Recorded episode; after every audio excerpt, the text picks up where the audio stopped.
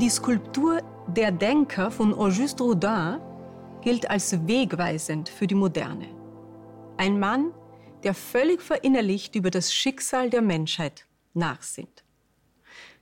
Solche Sätze kann man von einem Museumsführer in der Alten Nationalgalerie Berlin hören. Bitte nicht auf den Sockel treten. Es ist verboten, die Statue zu berühren. Solche Sätze kriegt man von der Museumsaufsicht zu hören. Man nimmt die eigentlich kaum wahr, nicht? So unauffällige Personen, die lautlos durch die Seele wandern, in der dunklen Uniform, die Hände hinterm Rücken und den ganzen Tag nur darauf acht geben, dass sich kein Betrachter daneben benimmt. Ja, für die Besucher sind wir nur graue Männlein, die im seltensten Falle Ahnung von Kunst haben, meint die Sicherheitsbeamtin Johanna Lange. Dabei ist sie in Wirklichkeit selbst Künstlerin und hat mit ihren Zeichnungen auch schon Ausstellungen gemacht. Sie weiß den unendlichen Reichtum an Genialität, der sie an ihrem Arbeitsplatz umgibt, absolut zu schätzen. Hat sie unter all den Werken, an denen sie jeden Tag vorbeigleitet, ein Lieblingsbild? Auf jeden Fall. Es ist eine Szene über die vier Jahreszeiten von dem Barockmaler Poussin. Mich beeindrucken die Farben, sagt sie, das klare Rot, Blau, Grün, Gelb, das so einen dynamischen Schwung ergibt. Dass Frau Langes Kunstgeschmack überhaupt eine Stimme bekam, dafür sorgte eine Sonderpräsentation des, der staatlichen Museen Berlins. In der haben 30 unterschiedliche Personen aus dem Sicherheitspersonal ihr bevorzugtes Werk und ihren persönlichen Bezug dazu vorgestellt. Die Ausstellung trug den Titel Jeden Tag im Museum. In fünf verschiedenen Berliner Kunsthäusern waren Lieblingswerke der Aufsicht markiert und beschrieben. Zum Beispiel die Auswahl von Asad Div, den die Büste des ägyptischen Pharao Echnaton wegen ihrer historischen Bedeutung so fasziniert. Oder hier Daniela Böttcher, Angestellte der Antikensammlung, vor einer zarten Marmorstatue Knabe im Mantel. Sie sagt, ich habe immer, wenn ich hier entlang laufe, das Gefühl, ich muss den Kleinen an die Hand nehmen und beschützen. Michael Buchholz liebt dafür die ästhetischen Schalen in der Ausstellung für islamische Kunst. Er sagt, diese Verzierungen hier sind eigentlich Schriftzeichen und ergeben einen Segensspruch. Also ich finde es genial, wie der Künstler sich so auf das Wesentliche reduziert. Der Mitarbeiter Gerhard Jansen hat früher an der Niederländischen Kunstakademie studiert. Auf ihn übt das Bildnis einer Dame des spanischen Malers Diego Velázquez einen besonderen Reiz aus. Er sagt,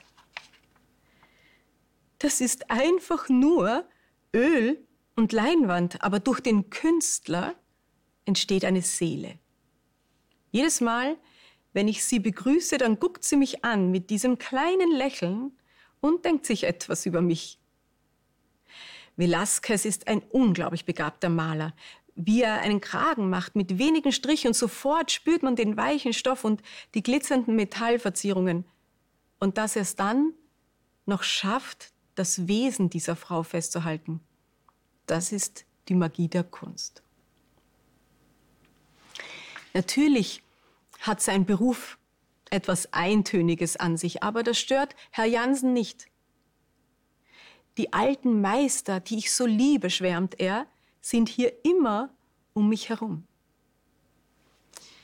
Was für eine interessante Idee, dachte ich, als ich von dieser Ausstellung jeden Tag im Museum hörte.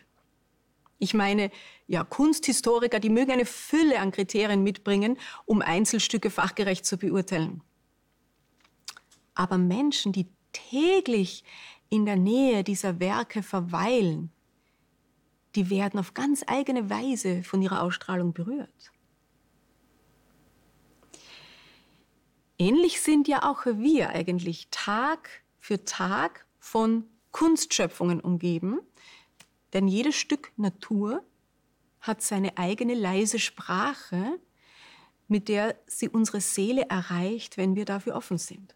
Wald, Heide, Feld, Park, Garten. Ich habe auch mal verschiedene Menschen in meinem Umfeld befragt, die sich gerne in der Natur aufhalten, was denn so ihre Lieblingswerke aus dem Museum der Vegetation sind. Und hier sind ihre Antworten. Maria sagt, die Trauerweide. Sie neigt sich mit ihrem Kleid zu mir. Sie berührt mich. Sie lädt mich ein, in ihren inneren Raum zu treten und an ihren Zweigen zu schwingen. Sie ist 100% Eleganz und 100% Verspieltheit zugleich. Silvia sagt Lavendel. Er verbindet eine starke Farbe mit einem starken Duft. Er kann Winterkälte und extreme Trockenphasen überstehen. Was für eine widerstandsfähige Treue. Beate sagt, die Korkeiche. So ein mächtiges, ruhiges, geerdetes Wesen. Wer unter einer Korkeiche sitzt, der spürt, was es heißt, von jemandem beschützt zu werden, der viel älter ist als man selbst. Katja sagt, die Gerberer. Dieses unbeschwert offene Blumengesicht. Da ist keine Verstellung. So furchtlos, so klar wäre ich auch gerne. Benjamin sagt, es sind die Birkenwälder im Herbst.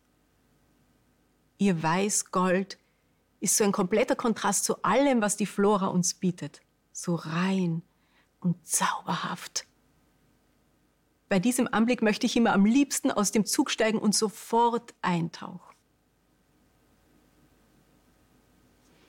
Ich sage, die Gräser, diese selbstverständlichen aller Geschöpfe, so oft übersehen und zertreten, aber so einzigartig, wie sie mit ihrer Zartheit die Sonne und dem Wind so viel Raum geben. Dieses Spiel macht doch Lust, oder? Lust, sich jeden Tag im Museum aufzuhalten. Gottes Werke sprechen eine tiefe, sinnliche und auch spirituelle Sprache. Für diejenigen von uns, die in der Großstadt wohnen, mag es eine gewisse Herausforderung darstellen, täglich einen Flecken Natur zu finden. Aber meine Seele dankt's mir jedes Mal. Und um mit Herrn Jansen zu sprechen, der alte Meister, den ich so liebe, ist dann immer um mich herum. Shabbat Shalom.